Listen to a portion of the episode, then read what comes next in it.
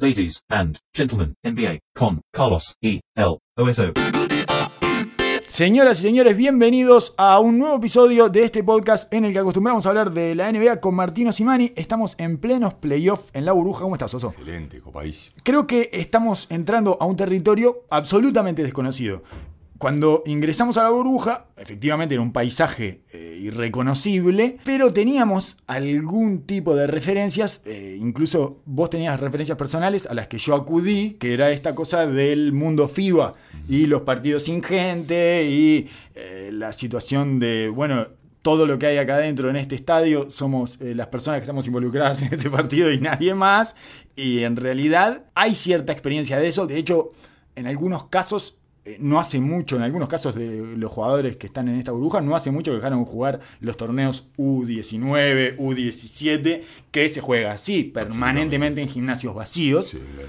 Conviviendo en el mismo hotel. Exacto, todo mismo- igual. Mismos lugares comunes, todo. Hasta ahí se parecía. Lo que nunca vimos son series al mejor de siete, o sea, pueden llegar a tener siete partidos entre dos equipos día por medio, en el mismo lugar, las mismas caras y sin nadie. Eso ya es para mí un terreno de unos niveles de hostilidad que yo no me animaría a atravesar. digamos. Me daría mu- mucho nerviosismo como tu alma puede quedar expuesta para que los otros la vejen una y otra vez tus rivales y tus compañeros se den cuenta que vos sos un soldado quebrado y que, y que no puedas lidiar con eso y que no haya ni un viaje de avión en el medio para poder ponerte los Walkman y dormirte y decir cuando me despierte va a estar todo mejor. Es horrible. Es horrible. Me parece que los niveles de tensión que va a adquirir esto son tan inusitados como el paisaje en el que se está dando. Las pocas veces que hemos experimentado dos, tres partidos y amistosos Sí. consecutivos han terminado desvirtuados de manera grave. Sí, En generales- personal. generales. Pero generalmente Ahí se le agrega otro problema, que, que es los amistosos. eh, los Porque- amistosos tienen- son 10 veces más peligrosos. por- exacto, porque hay una autorregulación de hasta dónde ir y, y eso se desmadra. Es imposible porque vos sentís que el otro está eh, desregulado, Claro. está pasado no, de no rosca. tenés, no tenés, eh, no tenés la base de comportamiento Legal. Y, per- y personal, aparte, Ca- cada uno está en un momento distinto. Cuando estás en un proceso de selección, estás compitiendo por un lugar y los niveles de intensidad, de repente, el tiempo que jugaste antes, tu rol no está muy bien definido. Pero en esta situación, quizás le agregamos el, el factor del de la performance individual, pero sobre todo de la convivencia diaria del, del equipo. Que muchas veces el hecho de poder salir, irte a tu casa, llegar, a, llegar y ver a tu familia, te saca de esa nube de comportamiento grupal y personal y mismo de dentro de tus performances puntuales. No es tan fácil, obviamente todos estos superjugadores que llegan a esta instancia, a este lugar, tienen el carácter, tienen la fuerza como para, como para afrontar estos desafíos y generalmente cuando tenés un mal partido, lo primero que haces como jugador es rascar eh, al fondo de al fondo de tu orgullo y lo primero que haces es querer jugar enseguida Sí. si no tuviste un buen juego. Ahora, ¿cómo afecta eso en la vida del equipo? Puede ser peligrosísimo. Y también esta cosa de, de que no tenés nada en qué resguardarte como pensamiento mágico para pensar que esto va a cambiar. ¿No? Vamos perdiendo 2-0, pero ahora nos vamos para allá. Y allá, viste que es otra cosa, y vamos a levantar todos, y vos la vas a meter, y con lo- los tiros que nos queden los vamos a meter todos, y después que me compongamos porque vamos a entrar la pelota dos o tres veces por el aro, vamos a estar mejor, y eso va a ir generando endorfinas y vamos a pasarlo por arriba a partir de ese cambio en el impulso de esta serie. Acá está todo estático, entonces el cambio en el impulso tiene que ser todo desde adentro para afuera.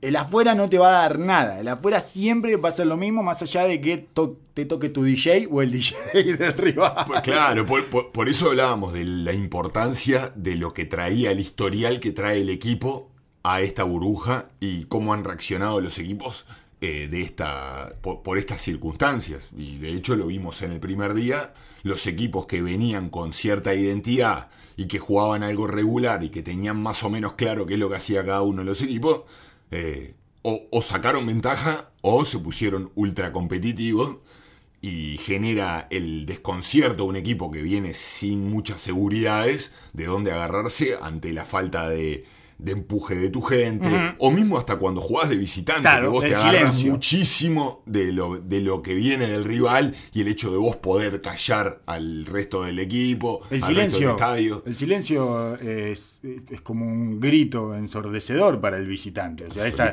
esa- cuando vos sentís que está tenso el ambiente y que están sufriendo todos en ese estadio, que hay 20.000 personas sufriendo y que los tenés. El poder que sentís en ese instante es descomunal y las posibilidades se, se crecen enormemente para el equipo de la visita. Y por eso hablábamos también de la lo poco que ayudaba esto a las mega estrellas, que son los que mejor navegan estas emociones. Y la ventaja enorme que sacan, más allá de su talento personal, sino del poder manejar esa situación a gusto. Y lo que les hace sentir a ellos poder controlar el vaivén emocional de la gente y de las Exacto. circunstancias, que en este caso, no sé si les pesa tanto, tanto, tanto eh, en su performance. Tiene que ser más algo, algo más individual. Estamos hablando de superestrellas, ¿no? Que Sí, sí, ellos van sí. a conseguir las maneras. Lógico. Pero sí es un factor a tener en cuenta. Lo que sí pasó es que podríamos decir que muy, muy, muy a grandes rasgos se impuso el, digamos, los problemas y eh, las virtudes que venían teniendo en la burbuja en esta como primera fecha de playoff, ¿no? Estamos después de que en este momento están jugando de vuelta, obviamente están jugando Toronto y Brooklyn, Cuando pero sea que lo escuches esto, van a estar jugando porque de acá a dos semanas van a estar jugando todo el día. todo el día, a partir de las dos y media de la tarde hasta la una de la mañana, están jugando todo el día, así que a no ser que lo escuches a las 9 de la mañana, van a estar jugando. Pero además, mientras grabamos, están en el primer partido de la tarde del miércoles. Pero eh, me parece que en la primera fecha de, los ocho, de las ocho series se arrastró como el- la problemática y las dificultades, así como las virtudes que venían trayendo dentro de la burbuja. O sea, si había. ¿Te acuerdas que decíamos? ¿Qué es menos representativo? ¿Los números de la bruja o los números del el año ese 2019-2020 sabemos que ni cuándo pasó fue. hace una década? Este, y, y al parecer, tenemos apenas una sinopsis que en general eh, nunca es demasiado representativa, pero se parece más a la burbuja que a lo que veníamos viendo de antes y a lo que se espera de los equipos en general y los que venían dominando. Me, estoy refiriendo obviamente sobre todo a los Lakers y a Milwaukee. Tuvimos después de 17 años un 8, dos 8 que le ganaron al 1 en la primera, eh, el primer partido de la serie. Eh, Podemos empezar hablando por el partido de los Lakers. Claro, y esto, eh, sí, sí, por, Sí. por supuesto, ¿no? Y que esto apoya claramente lo que venías diciendo vos, el hecho de cam- no hubo cambio de escenario, no hubo, era simplemente un día más que ahora había que ponerse de verdad, porque ahora es que empiezan a jugar cuando venían, no de vacaciones, pero venían en pretemporada todo el rato. Pero es igual. Pero es lo mismo. La situación No es igual. nada. Entras al mismo lugar con las mismas luces, con el mismo DJ, con el mismo. Toda la misma situación. Pero ahora, vos mirá que ahora es en serio, ¿eh? Claro. Y había equipos que venían eh, entre flotando y padeciendo eh, esta situación y la siguieron padeciendo, o sea, siguieron en esa inercia. En este caso, Milwaukee y los Lakers eh, son dos equipos que vienen pasando mal, están sufriendo. Ya a esta altura se puede decir que están sufriendo, más allá de que uno siempre piensa que van a poder acomodar el barco o lo van a poder enderezar. Hay como dos, si, son bien distintas las derrotas de uno y otro. ¿eh? El- la de la de los va, empecemos por la de Milwaukee porque es más rápida y más fácil de explicar. La de Milwaukee para mí es como evidentemente una derrota por defecto. Es una, un partido perdido por diseño. Milwaukee juega de una manera, no sale de esa manera esquemática de jugar, tanto en defensa como en ataque, y esa forma de jugar lo lleva a perder algunos partidos. Le pasa durante en la temporada también. Hay partidos que pones a Milwaukee y ya te das cuenta que no van a ganar porque o no la están metiendo nada de tres o su eh, estrategia, su game plan defensivo, que es casi siempre el mismo, pase lo que pase y tenga los jugadores que tenga dentro de la cancha. Están, eh, bueno, el grande se hunde en la pintura, en el pick and roll, bla, bla, bla, no sé cuánto. Entonces le hacen pick and pop. Y si la metes del pop, le ganás Se, a se Milwaukee. te abre todo. Eso pasa entre 13 y 18 veces al año la temporada regular. Y es lo que pasó en este primer partido de Orlando contra Milwaukee. Eh, bás- básicamente lo que sucedió es que Vucevic, porque aparte se, junta, se juntan las dos cosas. Esa es la forma de ganar de Orlando también. Cuando Vucevic la mete del pop, Ese es el arma principal que tiene la ofensiva de Orlando, que encima es uno de los equipos más aplicados a su libreto que tiene. Tiene un- una falta de talento en su personal Sí. importante con respecto a todo el resto de los equipos de los playoffs. Creo que probablemente sacando Brooklyn eh, en esta burbuja. Pero sí es un equipo que sabemos que es aplicado y que eh, tiene un game plan específico, sencillo en ofensiva, tiene una serie de, tiradores que saca cons- constantemente de indirecta, como Fournier o como Terrence o Terrence Ross. Eh, sabemos que el pick and roll generalmente el más agresivo eh, es DJ Augustin y que le gusta jugar con Vucevic, que ya sabemos que es uno de los mejores cinco tiradores que tiene esta NBA. Y justo en este matchup, Milwaukee es lo que elige dar. Ahora, hay que ver si los nervios de Milwaukee le da para aguantar ese game plan o empiezan a hacer ajustes a partir de eso. Que dudamos de que lo hagan. Como ya hemos Totalmente. visto años anteriores a los equipos de Budenholzer. En general no lo hacen porque están tremendamente atados a esa identidad y les resulta muy incómodo salir de ese lugar. Lo que empezó a pasar en el partido fue eh, que, es- por otro lado, es un clásico, ya se va a transformar en un clásico esto de que Orlando gana el primer partido desde el 8. Y el año Eh, pasado también. Sí, por eso. También el año pasado le ganó a Toronto el primer partido de los playoffs con un triple de DJ Augustin. Pero en ese partido se parecieron más a sí mismos, eh, digamos.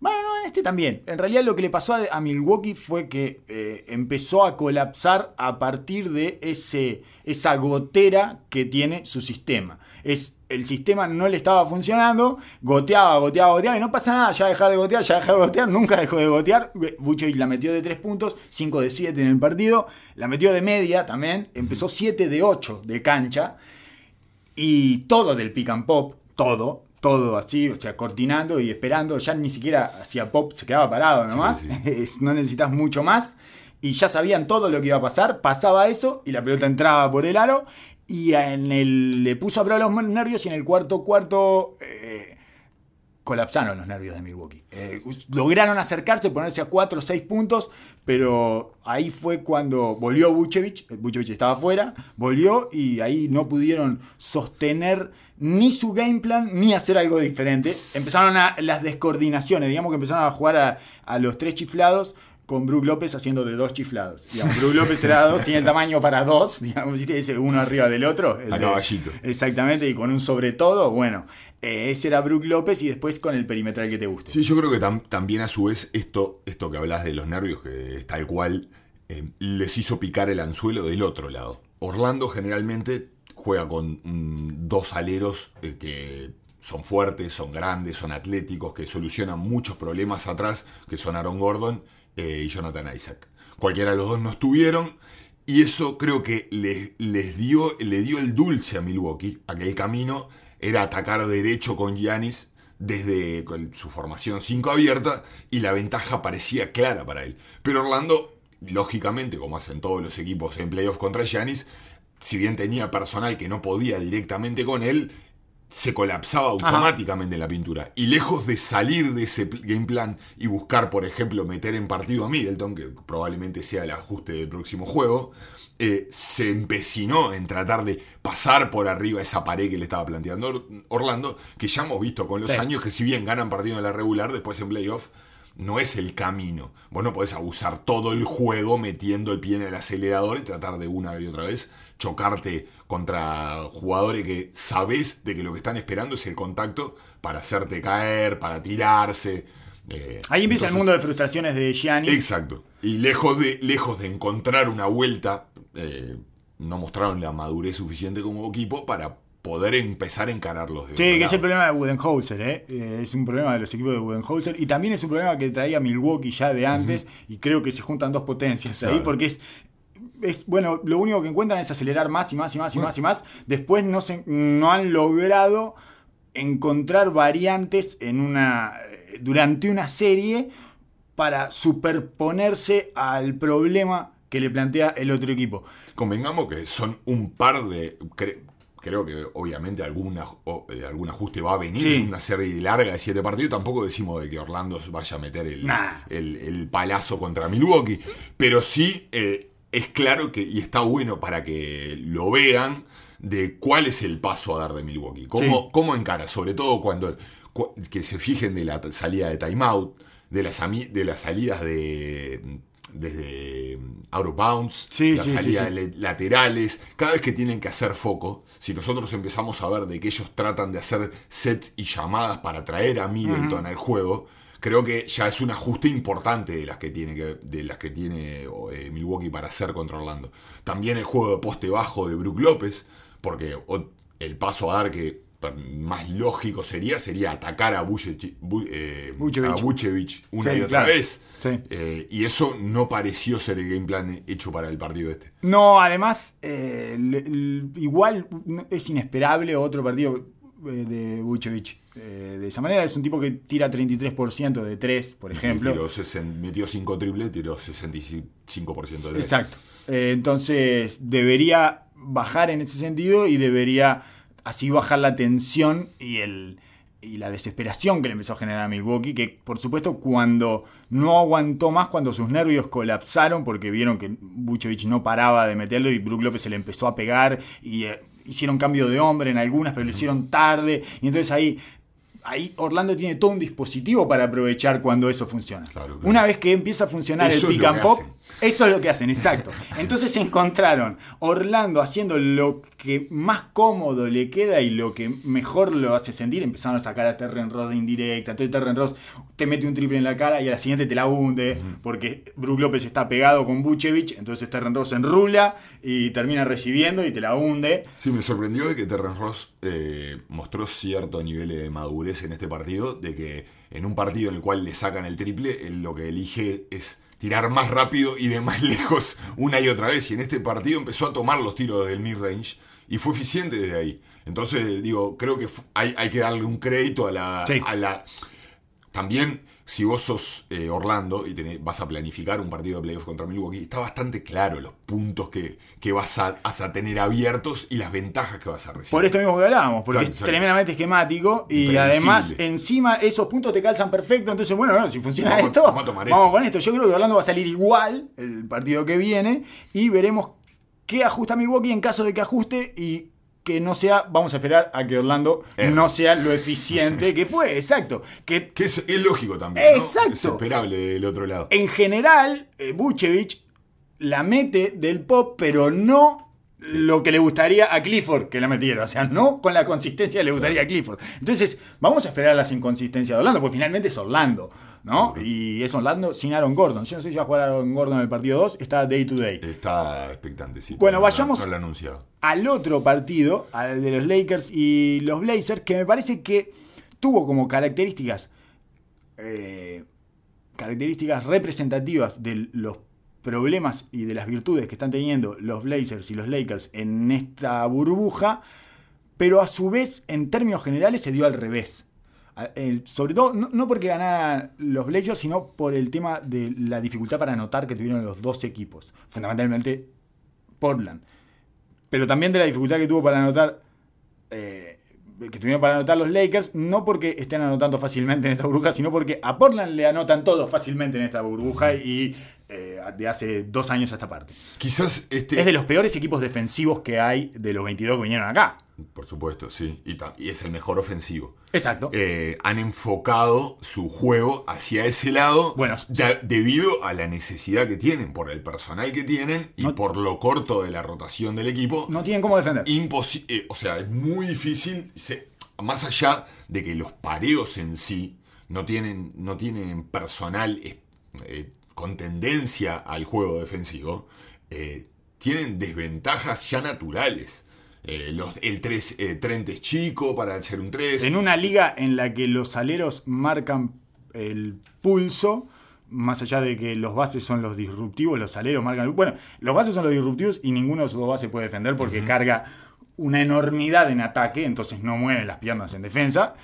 Y el peso que cargan Bueno. es tan grande. O sea, se va, se va como retroalimentando eso, ¿no? Exacto. Eh, les cuesta muchísimo defender porque cargan mucho peso en ataque, por lo tanto los bases les anotan muchísimo, pero además no tienen aleros, no tienen nadie, no tienen físicos para tirar antes de que lleguen al hombre grande, que en general se ve desbordado, que es Nurkic, y se ve completamente desbordado, en una liga que tiene una cantidad de aleros y tremendamente físicos, mm, es, es casi... muy, muy atípico encontrar a un equipo así como Portland. Es Está prácticamente dividido No entre tiene- grandes y chicos. Exacto, tiene el único que está en el medio es Carmelo Anthony, que tiene 36 años y nunca ha movido demasiado las piernas. Entonces hace lo que puede, pero Trent no llega a los 2 metros y pesa 80 kilos, no sé, 85 kilos. Pero es un pitbull igual. Entonces, la, la verdad que lo ha, su- lo ha conseguido suplir eh, a fuerza de voluntad y trabajo, al desgaste de energía. No quería Y- ir ahí, pero ya que tocaste el tema de Gary Trent, ya que entraste un poco del tema de Gary Trent, te quiero decir que es eh, como de los más eh, precisos en la leyenda de su camiseta, porque dice I am a man. Sí, lo hizo a, a propósito. Y es un hombre. Por supuesto, absolutamente. Lo cual es sorprendente porque es un rookie, Gary Trent. ¿Estamos de acuerdo? Es Eh, un rookie veterano. Sí, es veterano, tiene, está entrado. Sí, en- 23, 24 tiene. Eh, en, en la previa, en la previa de, de Orlando y de Milwaukee encontramos una realidad. En este, en este 1 con 8, eh, si bien encontramos la paridad del partido anterior, el contexto con el que llegan ambos equipos es importantísimo destacarlo. Eh, los Lakers venían en una temporada, en una misión 100% concentrados, foco absoluto, prácticamente que no habían encontrado dificultades en el camino de la temporada eh, años atrás. Sí, sí, sí, sí, en aquella en temporada. aquella temporada que ya no recuerdo ni, ni el año que era. Eh, y, por, y cuando al llegar a la burbuja, eh, nunca pudieron encontrar el sentido de urgencia. Y eso realmente, no, acompañado con las dificultades que ha tenido Lebron y que ha mostrado, mm, que mostró Lebron con, Sí. con su ductilidad y su destreza, que le ha limitado muchísimo el juego, encontramos a un Portland que viene en el camino opuesto, caminando sobre las brasas desde el día 1, enfocado y, y concentrado en su camino. Está jugando playoff desde hace no, un mes. y no ha parado de superar pantallas. Que es absolutamente distinto el espíritu de un equipo que viene de esta manera eh, con el equipo de los Lakers. Eh, Los Lakers todavía se están reencontrando y Portland lo que está luchando es el cansancio mental y el no largar el hueso. Ajá. Ese esa característica que te genera vivir en playoff y ya estar en modo playoff te empuja muchísimo. Sí, y muchísimo. además este era el partido para robar, porque eh, justamente llegaban con impulsos completamente contrarios, los Lakers tratando de salir de la inercia esa eh, casi eh, negligente, y ellos eh, en un sobre el final del camino de brasas, cuando siguen siendo brasas, pero ahora está, está lindo, ¿eh? Claro. ahora ya tiene otro tipo de... eh, de reditúa de otra manera, digamos, Porque ¿no? no, en tiene el nada, estado de ánimo. no tiene nada que perder ahora. Es- Exacto. es- esa capacidad de, de superar obstáculos ahora se transforma en un superpoder. Porque no tenés la, el, el- el peso de la situación de, de lo que podría haber pasado si hubieran quedado eliminados. Exacto. Antes, eh, contra sus rivales eran todos inferiores a ellos, entonces ellos tenían el deber de entrar y el deber de hacer de esa estadía en la burbuja algo significativo y cambiar su temporada. Y ahora, es- vamos a ver lo que pasa. Me parece que tenían que ganar el 1 sí o sí. Seguro, y que esto absolutamente. los mete en la serie. O sea, me parece que ahora pueden competir. Después de ganar el 1 pueden competir. Si ganan el primer partido iba a ser muy difícil que compitieran porque me parece que les iba a venir el cansancio encima. Y te va a venir la fatiga esa mental y física que tienen que sentir en algún momento porque están jugando Lillard y McCollum, están jugando arriba de 40 minutos, están promediando, jugaron 42 y 43, casi no pueden salir de la cancha. Y entonces, eh, bueno, están en inferioridad de condiciones físicas y eh, con una fatiga mental que en algún momento suponemos que se los va a cobrar. Suponemos. Pero Eh, esto es rápido. Estamos, estamos, como hablábamos en la vez pasada, ante el mejor líder que, está, Sí. que, que tiene esta temporada, entre comillas, de la NBA. Ajá. Que ha mantenido a este equipo mentalmente y en el juego eh, concentrado, enfocado, eh, sin baches y con un espíritu que es admirable, porque es muy difícil para un equipo mantenerse en competencia sin poder defender bien. Es extremadamente frustrante cuando vos no tenés el respaldo defensivo consistentemente seguir anotando y seguir anotando y seguir peleando. La presión desde ese lado es Es gigantesca. altísima. Y, pero por otro lado nos encontramos, a- a- esto es lo diferente de la serie anterior, en, en las similitudes es, pasa un poco lo mismo que Milwaukee con Orlando desde el otro lado. Los Lakers ha sido un excelente equipo defensivo toda la temporada, Sí. pero bajo la misma pre- casi bajo la misma premisa de Milwaukee, que es defender la pintura. Han dominado la pintura 100%, han sido extremadamente físicos y han sufrido un poco en el pick and roll. Y se han encontrado con el perímetro más picante que tiene la NBA hoy por hoy y que te hacen un destrozo en el pick and roll. Porque además es larguísimo el pick and roll, es por allá arriba, es en la mitad de la cancha y entonces no tenés cómo. Cuando, y así es como lo prendió fuego en el cuarto cuarto Portland, que hizo lo que viene haciendo desde que entramos en la burbuja. Llegan parejos al cuarto cuarto y ahí Lillard hace su magia, empieza a poner, eh, a dominar la situación, se adueña del partido y los demás tienen que meter tiros. Y adivina lo que pasó. Los demás metieron los tiros. Es increíble. Y ahí es donde vuelvo a Gary Trent Jr., que le había pegado dos veces al vértice superior del acrílico. Y cuando tuvo que tirar una pelota dos puntos arriba, faltando 1-10, la pudrió. La pudrió.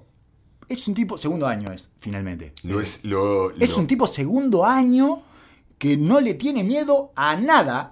No le tiene miedo na- a nada, ni siquiera al ridículo. Dos veces pegarle la- al vértice superior del acrílico es pesado.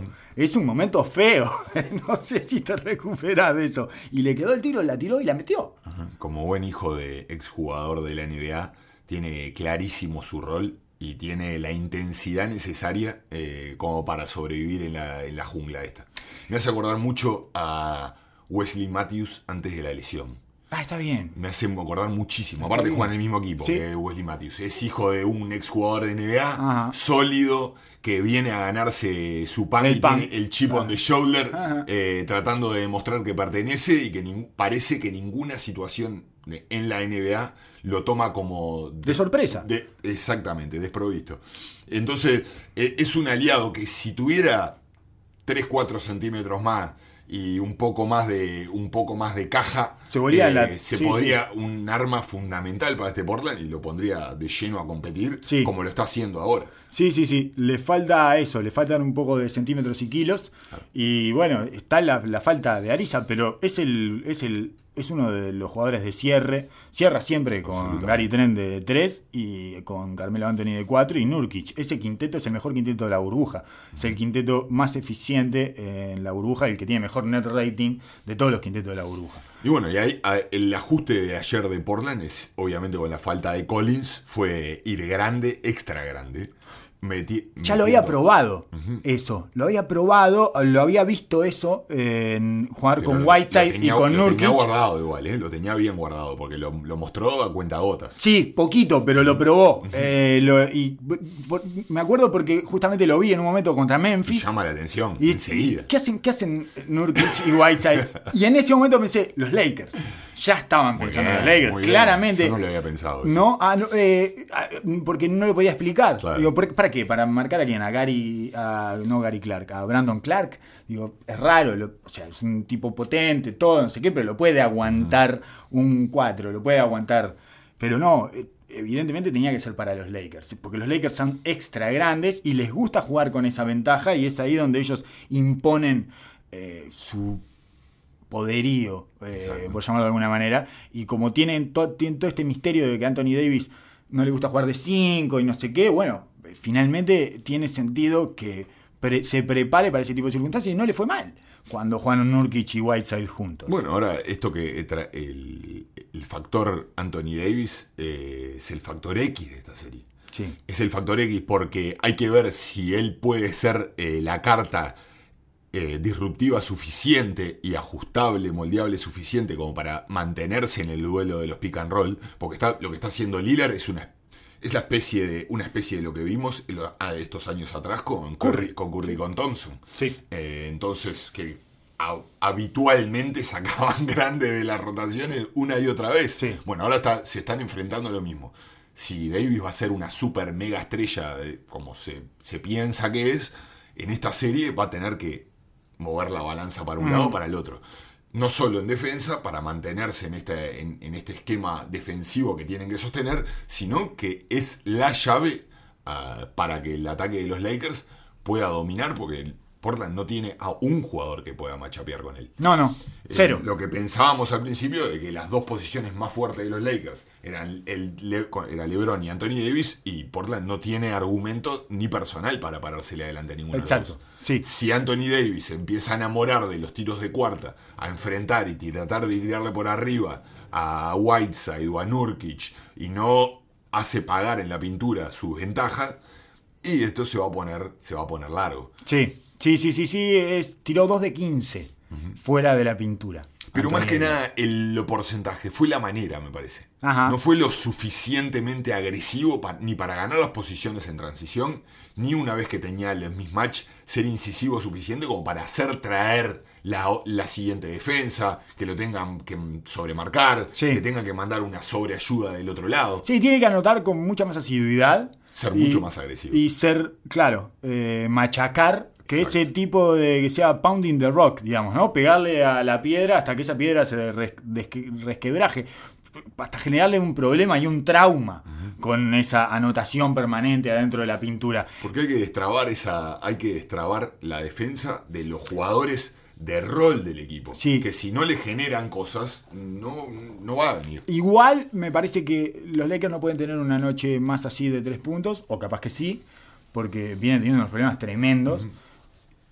Eh, y tirar 5 de 32 en triple, no puedes ganar ningún partido. Así, eh, LeBron James necesita que le metan los tiros abiertos. Hizo 16 asistencias y podrían haber hecho 24, probablemente. Si le hubieran metido los tiros abiertos, tenían que meter. Tengo una secuencia que me parece que es bastante representativa, que es eh, cuando el partido, digamos, iba. Faltaban 6 minutos y medio por ahí. Los últimos 6 minutos y medio, los Lakers tiraron 3 de 14. O sea, de 6 minutos y medio para abajo, 3 de 14 y 0 de 4 de libres. Los únicos, las únicas tres anotaciones que hicieron, las únicas tres canastas que hicieron en los últimos 6 minutos y medio de partido son el robo de Caldwell Pope y Danny Green defendiendo toda la cancha en un saque lateral. Le- ¿Lo recordás? Sí, sí, sí, claro. Eh, una, un garrón de Anthony Davis. Pase largo de LeBron, caza un rebote y la, la pasa larga y Anthony Davis la hunde. típica jugada de ellos. Y el doble, eh, la- el doble rebote ofensivo de Kuzma y le- que termina en un tipping de LeBron. Esas son las tres anotaciones que hacen en los últimos 6 minutos y medio. Es de un nivel de... em, ¿Cómo decirlo? Es muy rudimentario.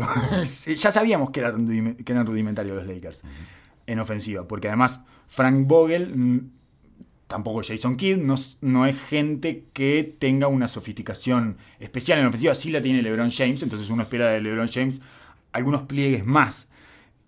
Pero me parece eh, extremadamente delator ese final. O sea, vos solo pudiste anotar corriendo, robando una pelota al lado del aro o tomando doble rebote ofensivo de pesado, digamos. A Portland encima.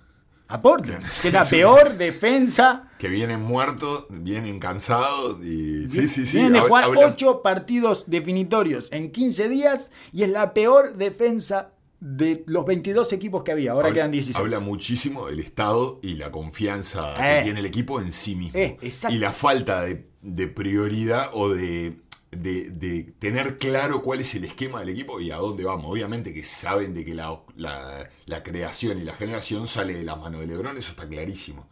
Pero la falta, la falta de claridad y la falta de referencia más por fuera de las dos estrellas que tienen, ¿Cuál es nuestro escape de emergencia? exacto. ¿A dónde vamos? ¿A dónde vamos? ¿Se vamos a dar a Davis y Davis va a tirar ese tiro de media distancia? ¿Va a salir Kuzma de un rulo y va a tirar de media?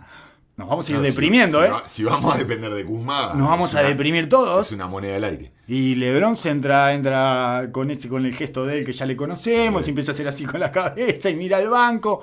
Hay una secuencia entonces del partido que para mí lo, escri- lo describe perfectamente. Iba tres puntos arriba, eh, los Ángeles Lakers iban tres puntos arriba en el último cuarto, erra un tiro Carmelo, rebote de James, sale en transición, se la da a Danny Green en la esquina, solo, solo con horas para tirar, tira el triple, lo erra. Y del otro lado, Lila recibe una doble cortina, la, la mete de 8 metros y medio. Partido empatado. Y fue como le sacaron todo el aire que tenía los Lakers. Bueno, ahí iban 87. De ahí en más hicieron 6 puntos. Esos 6 puntos que acabamos de mencionar. No pudieron meter ni los libres. Erraron 4 libres, 2 Davis y 2 James. Ya sabemos que no le gusta a ninguno de los dos están en la línea.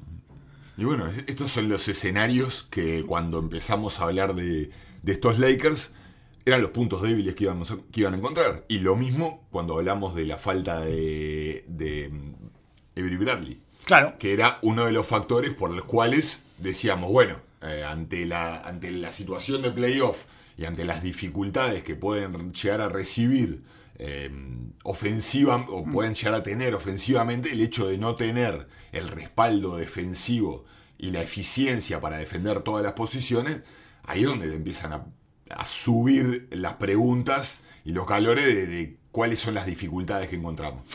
El problema que no sé si van a solucionar es el de los tres puntos, justamente, que es un tema bastante importante. Yo creo que Davis va a ser 40 puntos el Sí, partido que viene. Si, si Davis hace 40 puntos, el problema de triple se soluciona. Sí, Y se desinfla esa tensión. Encontramos un punto de salida que consistentemente podamos encontrar eh, goles una y otra vez y que sepamos que tenemos un lugar de donde comer. Y eso alivia la tensión del perímetro y alivia la- el, el peso de cada tiro. Creo que eso tienen jugadores con experiencia Sí. y, con, y, con, y con calidad como para ajustar, ajustar ese, esos baches. Yo creo- Danny Green, aparte, es uno de los tiradores más racheros que hemos visto en los últimos años. exacto. Así Tiene, como te puede clavar un 0 de 11 en tres partidos, te mete un 17 de 21 en tiene los de 4. récord en finales de NBA, en las finales aquellas jugó con San Antonio, que no podía errar de tres. Hay momentos donde me parece que no puede errar y hay momentos en los que se, pero es que son todos racheros, son todos tricky shooters. Yo estaba pensando y haciendo eh, la lista, la enumeración, y Cadwell Pope debe ser el más consistente, es, pero es un rachero eclesiástico. Y te, y te habla de eso. Claro, exacto. Si. Cadwell Pope es tu hombre más consistente en el tiro, a mí me. a- yo me asusto, yo me asusto fácilmente, pero a, a mí me genera un nerviosismo. ¿Es el más consistente? ¿Es tu, es tu rachero eclesiástico, digamos? Eh, Anthony Davis tiene un tiro exterior que a veces funciona y a veces no. LeBron tiene un tiro exterior que a veces funciona y a veces no. Danny Green, ya lo dijimos, Kuzma. Además de en el único lugar donde es consistente es en la noche, digamos. Después en el resto. Y bueno, cuando. ta, tuvieron también. Tuvieron el día de- en que todos no la metían. El único. El, el único que eh, tuvo un porcentaje mayor a 25% de todos los que tiraron triples fue Marquis Morris, que tiró uno solo. Y lo metió. Todos los demás, el mejor fue Danny Green, que tiró 2 de 8. Claro, pero eso, eso es el, el- el lado oscuro de la, de la estadística del tiro de tres. La- esta NBA está basada eh, y estructurada alrededor del tiro de tres. Y, todo, y sabemos de que. No te voy a decir que es contagioso, pero sí el efecto psicológico del tiro Sí, eh, influye absolutamente en nuestra. en- en- en la manera de pararte y en los resultados, sobre todo en, en jugadores. eh, y, y por qué, ¿Y por qué voy a. por qué voy a lo de Davis? Porque el- es muy distinto tirar el triple de, a consecuencia de un ajuste defensivo a que sea el, el- arma que nos salve. Es psicológicamente para el tirador y para el jugador de rol, sobre todo, más allá del tirador. Porque el tirador, eh, el tirador especialista, el JJ Reddick, el Corber, es como que está inmune prácticamente de entre comillas, ¿no? Está Sí. inmune a la situación, entre comillas, porque está consistentemente pensando en las formas. El tirador, eh, por, por excelencia, está siempre tratando de cuidar su balance, cómo está tirando, cómo está saliendo, el pie, la mano. Está pensando en eso, mucho más que en el tiempo y score. El método. Exacto, la manera, porque es la manera en la cual se formaron y por eso llegaron a ese nivel de excelencia en el tiro. El jugador que es polivalente, pero que la mete un poco, necesita muchísimo de ese aluvión emocional del equipo y necesita también de su performance individual, de ver cómo viene, si se está parando atrás, si está cometiendo muchos errores, si viene de meter dos, tres tiros, cómo viene el equipo emocionalmente, cuánto pesa esta pelota específica. Y ahí es el rango de tirador que tiene los Lakers como actor complementario. Yo al que le tengo más fe es a Danny Green, claramente, por lo que me ha demostrado en el correr de los años. Pero el resto está por verse. Una vez que uno, los Lakers puedan poner o a LeBron o a Davis como un problema consistente en la defensa de Portland, ya los otros tiros se van, se van a ir aflojando. Tengo un triangular de goofies, tenemos en esta serie, eh, que podemos ir siguiendo, que es, es McGee, Howard y Whiteside. Claro. Digamos, son como tres goofies sueltos con un invitado especial que es Nurkic, porque Nurkic, Nurkic tiene cosas de goofy, ¿eh? sí, sí, sí, sí, sí. Es un goofy rezongón, pero se pone, se pone un poco goofy cuando se malhumora, sobre todo empieza a hacer bobadas, mucha bobada. Y Mucha bandeja errada, tonta. bandeja errada tonta, eh, full innecesario, entra en todos los juegos de mano y coso que le Siempre propone. es un peligro eh, meter, al meter tres FAU consecutivos en minuto y medio. Y Bueno. poner el, al equipo en jaque. Totalmente, él hizo la quinta eh, en este juego de te pongo el, la- te pongo el codo en el pecho, te pongo el antebrazo en el pecho y yo te lo saco. Claro. Esa fue la quinta de Nurkic de cuando le sacó la mano a lo hizo entrar Howard. Bueno, el, último partido con Memphis hizo lo mismo. Entró en el último cuarto con dos FAU y al minuto y medio ya estaba a punto de salir. Exacto, entonces tenemos casi un cuadrangular de Goofies y me parece que este, digamos que el que, el que, me ¿cómo los ubico yo? Hago el podio, el oro es el, el más goofy de todos, digamos, ¿no? El, el que se lleva el diploma, el que está fuera del podio es el que jugó mejor de todos y me parece que deberíamos poner a Whiteside Y sí, en este partido sí. en este partido. Fue el partido de Whiteside. Sí. Porque además, después de que hace la quinta, faltando 7 minutos, Nurkic entra y tiene 4 o 5 jugadas ganadoras en esos 4 minutos y medio de juego. Porque después Nurkic volvió para el cierre del partido. Ti- Entre ellas, tapas a Lebron, eh, intimidaciones a Lebron. Anotaciones del otro lado, eh, tremendamente sorprendente screen assist, o sea, eh, enganchando en la cortina. No es tan fácil enganchar en la cortina allá arriba a los. Porque aparte muchas veces en transición, a los defensas de Lillard. Sí, puede ser. Eh, quizás quizás eh, Bueno. sea, sea el, el target más, no te digo más sencillo, pero es una de las funciones que Portland tiene más entrenada, por lo menos. Es, es- es algo que a, a lo que recurre Sí. regularmente. digamos. Sí, que la verdad es que es tan grande Whiteside que si saca un poquito la cadera nomás a tiempo, ya Exacto. debería enganchar lo suficiente como para que el otro enfermo la tire de 9 metros. Entonces, eh, él ve la luz del día con muy poquito. Vos Le, abrís, le abrís una rendijita chiquitita de la persiana y él ve la luz del día y. La El suelta. otro día con un amigo estábamos hablando que la verdad no, no, no, no sé, no tengo la respuesta, pero vemos de que el la paranoia es tal que está en la mitad de la cancha, Sí. le meten una cortina al, al Lillard y el defensa pasa por arriba Por de la arriba. cortina. Increíble, en Y la estaba la hablando. ¿por qué no pasa por debajo? Y bueno, que tira atrás de la cortina de la mitad de la cancha. Pero es tal el pavor y habla de la, la psicurricosis. Totalmente. Eh, que, que ya empiezan a tomar decisiones de las cuales ya ves de que está desencadenando toda una, una sucesión de... Anthony Davis estaba dos pasos en el último triple que mete Lillard, estaba dos pasos Dos afuera del triple. Y lo quedan mirando todos los compañeros diciendo, eh, salí, amigo, no puedo subir más. No puedo ir más arriba porque además te, te hace el split. Claro. Ahí, te hace el split y es un desastre también. Cada vez peor. Claro, cada vez Cada vez peor. peor, cada una decisión es peor que la Se otra. te caen todos los muebles después de que te hace el split porque te deja dos jugadores en la mitad de la cancha. Olvídate. No volvés más de ahí. Entonces, eh, te diría que McGee con sus 26 minutos, 7 puntos, 8 rebotes, 5 tapas. Por eso se dieron algunas cosas que me parece que se tienen que equilibrar en algún momento. Absolutamente, absolutamente. Eh, y así todo, claro, lo que me parece que termina pasando es que si llegan al final parejo, otra vez en el segundo partido llegan al final parejo y es difícil ganarle a Portland ya en esas situaciones porque ha adquirido un grosor en su piel para esas circunstancias. ¿Qué es eso? Gary Trent Jr. venía de pegarle dos veces al vértice superior del acrílico y le quedó una, dos puntos arriba, faltando 1-10 y estaba convencido de que la metía y la metió. Claro. Y, estaba, y cuando Lillard la soltó, estaba convencido de que la metía también. O sea, quiero decir que todo el equipo estaba convencido de que la iba a meter. Sí, porque han estado mucho en esa situación y han salido airosos una y otra vez. Por lo tanto, eh, si llegan, yo creo que si los Lakers no llegan con un poco de oxígeno a esos finales, me refiero al tanteador, no a los físicos, sino al, al score, me parece que, que se pone peligroso. Que se pone que. Porque Portland ha demostrado ser el equipo más peligroso en finales cerrados en esta. En, todo este periodo de la burbuja. Absolutamente. Y, ese es de los equipos que muestra esa faceta o ese mm, esa variante a la realidad, a lo que esto los especialistas de la, NBA le están llamando el heli- heliocentrismo, el Ajá. juego heliocéntrico, y que tantas discusiones tenemos, sobre todo, por lo menos nosotros en nuestro círculo, Si por ver a. Luka Doncic, Claro. por ejemplo, que es lo que le está le, le sucedió a él en este en este en este escenario, que es cuando un equipo depende solo de un jugador, qué es lo cómo termina afe- afectando eso a ese jugador y al resto del equipo, la presión que le mete al resto del equipo. Y Portland justo es uno de los equipos de cuales nosotros criticamos mucho por tener dos jugadores que se sobre que Se que sobreponen. se, se sobreponen en, en su manera, pero Sí, a su vez se vive- superponen, perdón. Perdón Sí, no, no, no. se, eh, en su manera a los se ayudan, se retroalimentan y este estamos viendo la otra cara. Por eso hablaba y ponía tanto hincapié en Anthony Davis.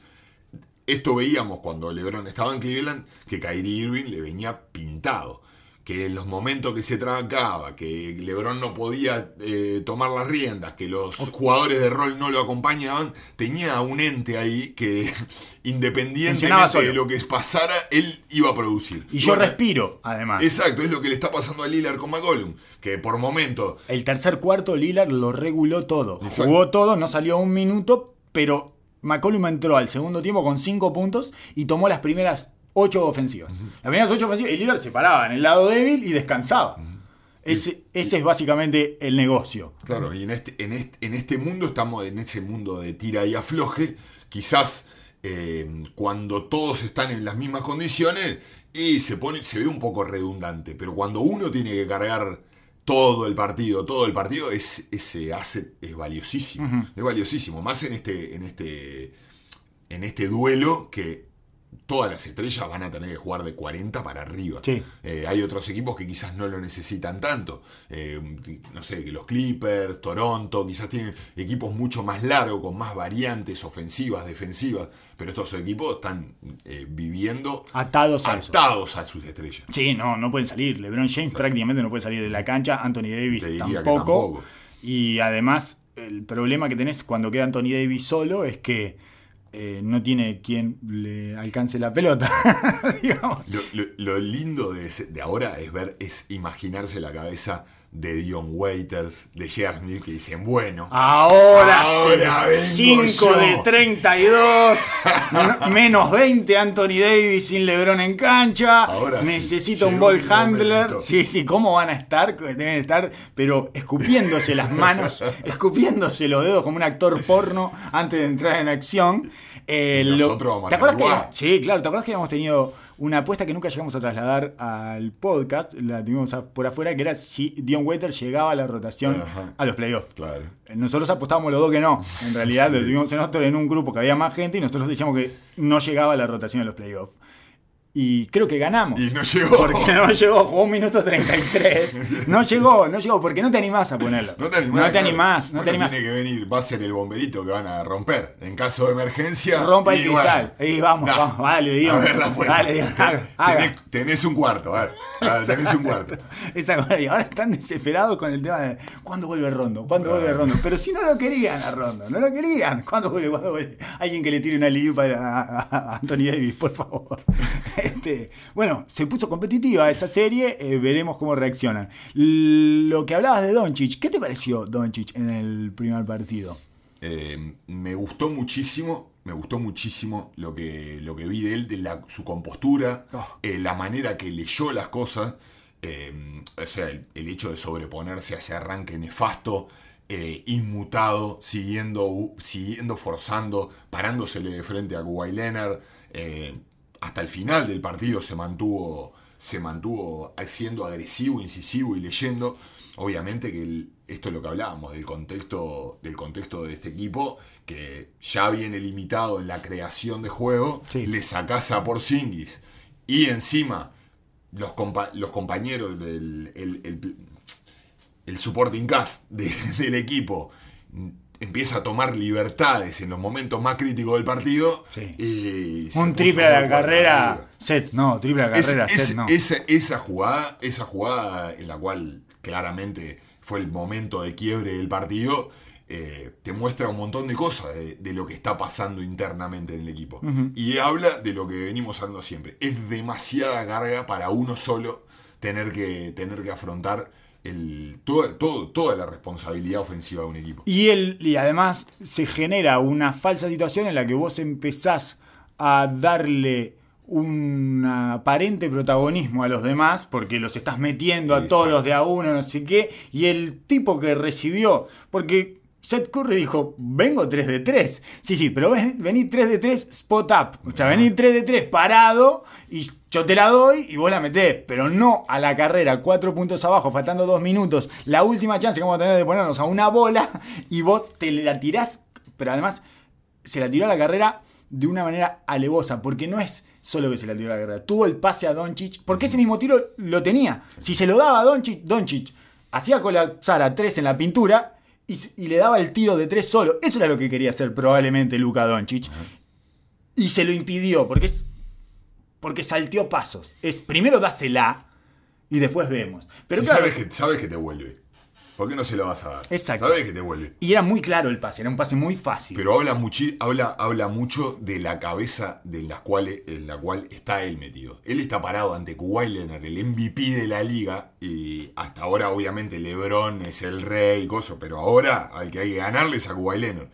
Y él desesperado por enfrentarlo. Y de Exacto. acción siguiente, quizás que la encaró con unos niveles de madurez dudables, Eh, sí. por, la, por la tensión, por lo que viene cargando, por, la, por el contexto. Venís un partido de 10 pérdidas que le afecta a cualquiera. Perder 10 pelotas le afecta a cualquiera. Sí, claro. Eh, y bueno, me parece que se tomó libertades en las cuales quiso marcar la cancha y fu- pagó un precio alto. Sí, porque quedó pegado. alto. Porque no además solo quedó pegado él, sino que estas cosas, estas cosas son las que influyen en un equipo Sí. de manera pesada. En un equipo que no tiene mucho liderazgo adulto o muchos jugadores veteranos con experiencia, estas cosas pueden marcar y mucho en el relacionamiento. No, y se lo expuso, quedó expuesto con fluorescente, además, porque lo que sucede en la jugada siguiente es que él vuelve eh, Desganado.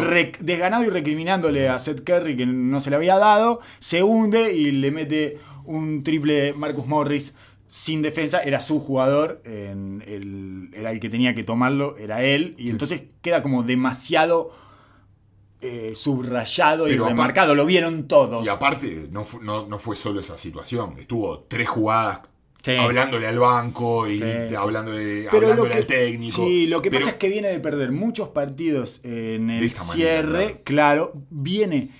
Y, y acá voy a hacer un paréntesis. Los, no los toman en serio los jueces. Me parece que él está en una lucha en la que no termina de generar una situación en la que los tomen en serio.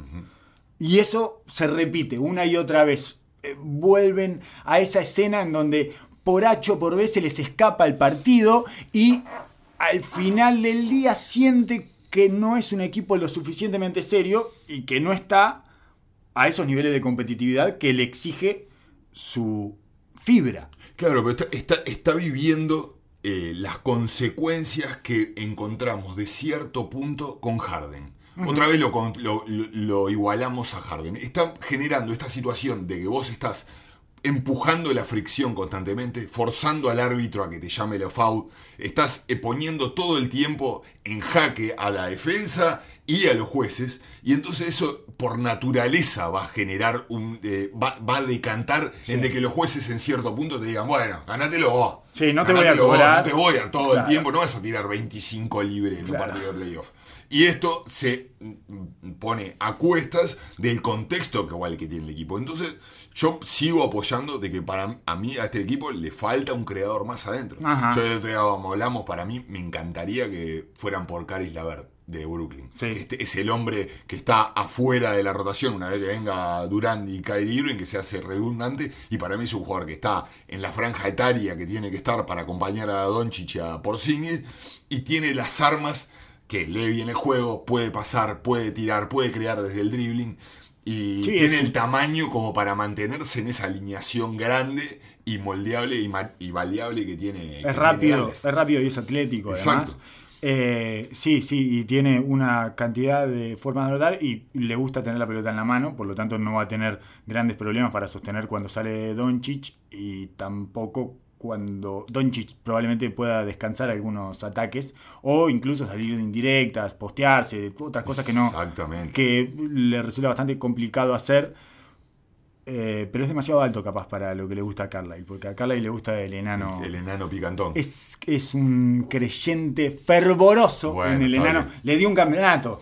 Eh, Barea le dio un campeonato y él, él proyecta a Jalen Branson. Ajá. ¿Jalen Branson? ¿Estoy diciendo Bronson, bien? sí. Bronson. Eh, Bronson, eh, el- me parece bien y est- esto le ha generado de que haya abandonado por primera vez eh, su característica principal, que era jugar con dos unidades. El hecho de no tener a Powell y el hecho de no tener un generador en la segunda unidad le ha cambiado todo el esquema Sí. del equipo y lo que viene haciendo desde hace años. Ya ves que igual prefiere a Trey Burke que a Delon Wright. Sí.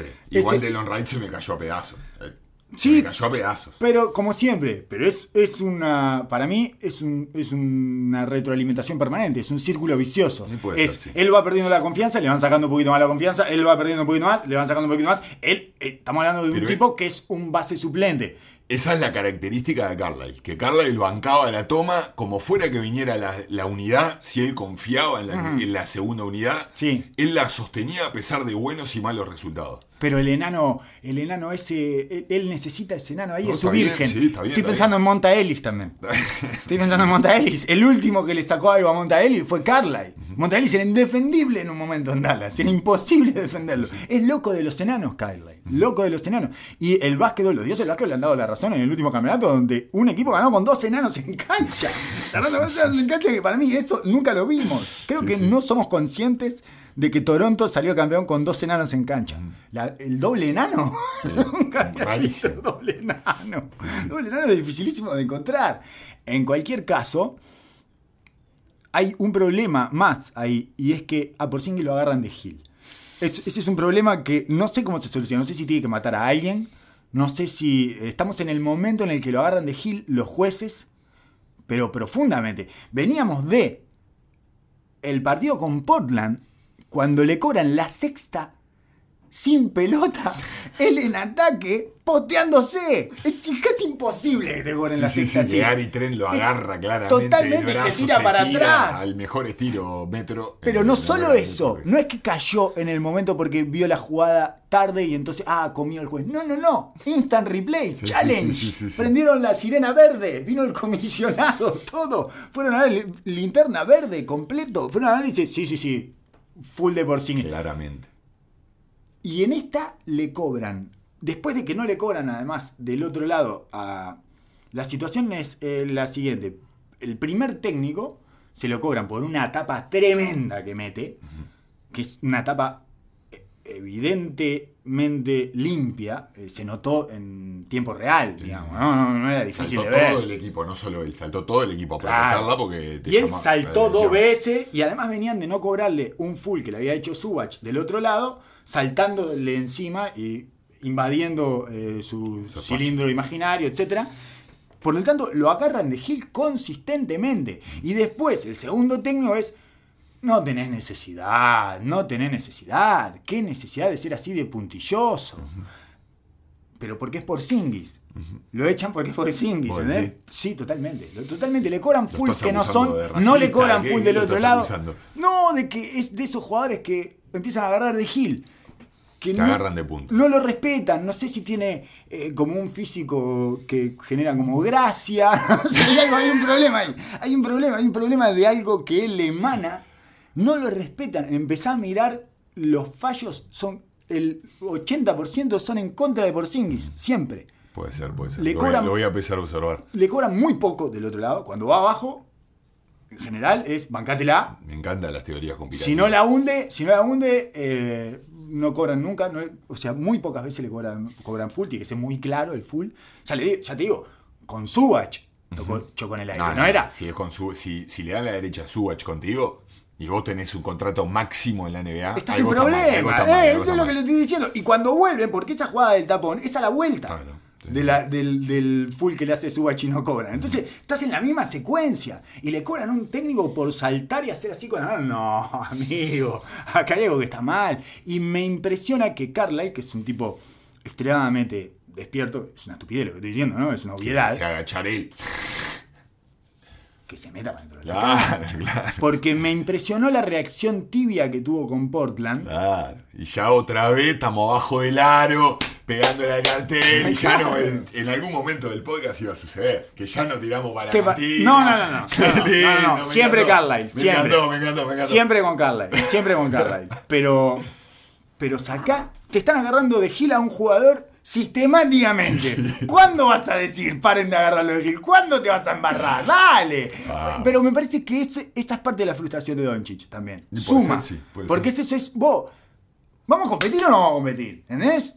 Me parece que la sensación de Luka Doncic es Estamos muy light, estamos muy light. Nos están agarrando de pinta. Estamos light. nos están agarrando de pelotuda. Estos tienen 10 años más, no pasa nada. No, señor, yo vine a competir a esta burbuja. Bueno, de hecho lo- es lo que hace, después de todo este evento que mencionamos, toma tres posiciones y lo lleva de pesado para adentro a Leonard, a Paul George, y la agarra a él y no se la pasa más nadie, y termina bandejita, porque cada que él quiere consigue una bandejita. Porque la sensación con, con la que se queda, me parece, cuando sacan a Porcini por segunda vez en el segundo partido, de vivo lo tiran para afuera, es. nos están tomando el pelo. Acá nos están tomando el pelo en este lugar. Y yo no sé qué pasa acá, no sé qué pasa en esta burbuja, pero se corrió la bola que somos unos pelotudos. Se corrió la bola que somos todos tarados acá. ¿Qué pasa?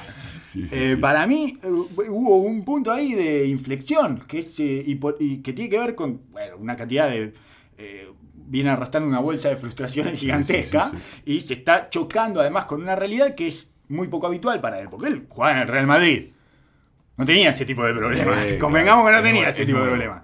Es nuevo, es una situación nueva. Estás en un equipo en el que no te toman de todo en serio. Y eh, bueno, eh, esas situaciones son especialmente frustrantes, me parece para mí. No vamos a tener tiempo frustrante no poder hablar de Boston y Filadelfia cuando Uh. Filadelfia se está deshaciendo por los aires.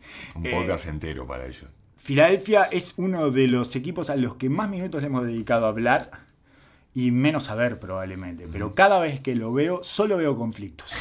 Solo veo problemas. Lo- solo te voy a decir esto. Los últimos, de los últimos tres, de los tres tiempos, de los tres timeouts que pidió Brett Brown en el último cuarto, el primero, faltando nueve minutos, dibujó un posteo asqueroso para Embiid y los otros dos fueron salidas de cortina de Tobias Harris. Dibuja para Tobias Harris. Brett Brown. Embiid, te digo porque se quedó la, se quedó la transmisión y viste que mu- muestran los bancos. Sí. Embiid nunca mira eh, la pizarra. No mira la pizarra, él Uh. está dibujando y Embiid está con los ojos perdidos en el horizonte. A ese nivel están, ¿eh? Estoy siguiendo Me eso encanta, me encanta. Intruso, intruso de la Totalmente. Me encanta, me encanta. porque... Estamos, estamos en el barro mal. Estos últimos 15 minutos. Pero no, no es de de- decís que nos fuimos a la banquina porque para mí es importante. Es eso. importante, es importante, es Para- importante. Y te digo, es un año tarde para Filadelfia. Creo que Embiid ve un espectro desde hace un año. Porque estoy pensando, me puse a pensar en la relación entre Embiid y Jimmy Butler. Que ya le avisó. Jimmy Butler le avisó y se fue. Y le dejó la bomba de tiempo en la nuca. Exacto. Y Jimmy Butler siempre dice, eh, Joel es, my guy. Claro. Y Por, se fue. por lo tanto están de acuerdo. Absolutamente. Entonces, 100%. y, y Jimmy Butler no para de decirnos todo el tiempo, cada vez que habla, que Brett Brown es una comida, es una vianda Brett Brown. O sea, todo el tiempo lo desautoriza, todo el tiempo, incluso hablando con JJ Reddick, que JJ Reddick es mucho más polite. Y decía, no, Brett Brown. y Butler decía, pero Brett Brown, no, pero de verdad, de verdad. Tenía como una cosa de. Claro. de- no dicha, pero vos sabés que lo que estoy diciendo yo es verdad. Sí, sí, sí. Digamos. Bueno, y en, la- en el último podcast de JJ Reddy, que ya somos fanáticos y lo recomendamos a cualquiera que lo quiera escuchar. Es lo de- mejor. Uno de los mejores podcasts que hay, después, obviamente después del nuestro. Sí. El- el- en la charla con Envid deja caer esto lo mismo. Y en el momento que le entra a rascar un poquito a Envid, Envid empieza a irse para la banquina y al final en- eh, medio como que bueno, pero se da cuenta y media que se acomoda para no mostrar las cartas, pero si la escuchás toda la charla, Está- él está absolutamente frustrado con lo que está viviendo todo y no confía. roto, todo roto. Y te voy a decir una cosa, más allá de que Embiid es un jugador que no sé si alguna vez vamos a ver su máximo potencial, porque tiene unos problemas de disciplina anímica eh, inocultables, creo que en este caso tiene razón.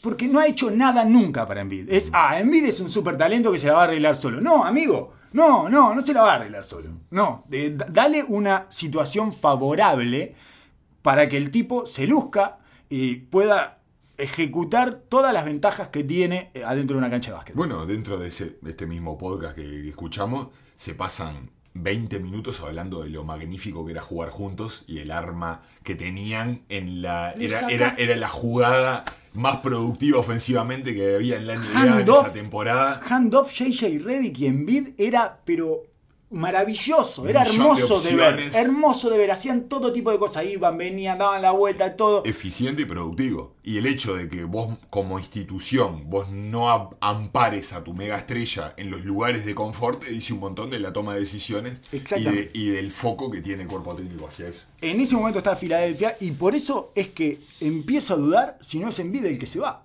Y puede ser.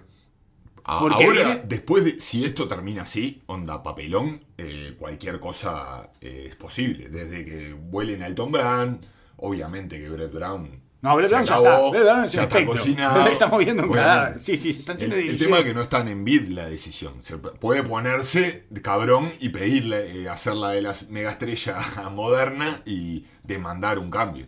Eh, que Pero- lo veo a Bid haciéndolo tranquilamente. Por Instagram. sí, se toma. No tiene ningún problema con una copa de vino. Mira dibujitos. vino. Exactamente, sí, sí, totalmente. Bob Esponja, una copa de vino y pido traspaso. Ya que, Claro. ya que me da acá. Eh, señoras y señores, hasta acá hemos llegado. Muchas gracias por haber escuchado hasta este momento. Vamos a empezar a aumentar la frecuencia de estos podcasts por estar en playoff. Así que intentaremos a partir de la semana que viene eh, dar dos entregas por semana. Eso es una expresión de deseo que esperemos se Una del concrete. estudio y una de la cantina. Porque ya estamos. Yo creo que sí. Creo que tenemos que hacer una de cantina, claro, todo bombero, todo, claro, me 100% encanta, bombero. encanta, Episodio bombero, todo bombero. Echame a este, sacale a este de al lado, no sirve para nada. Este no sirve ni para avisar quién viene, no sirve ni para decir si defendemos fondo o defendemos switch.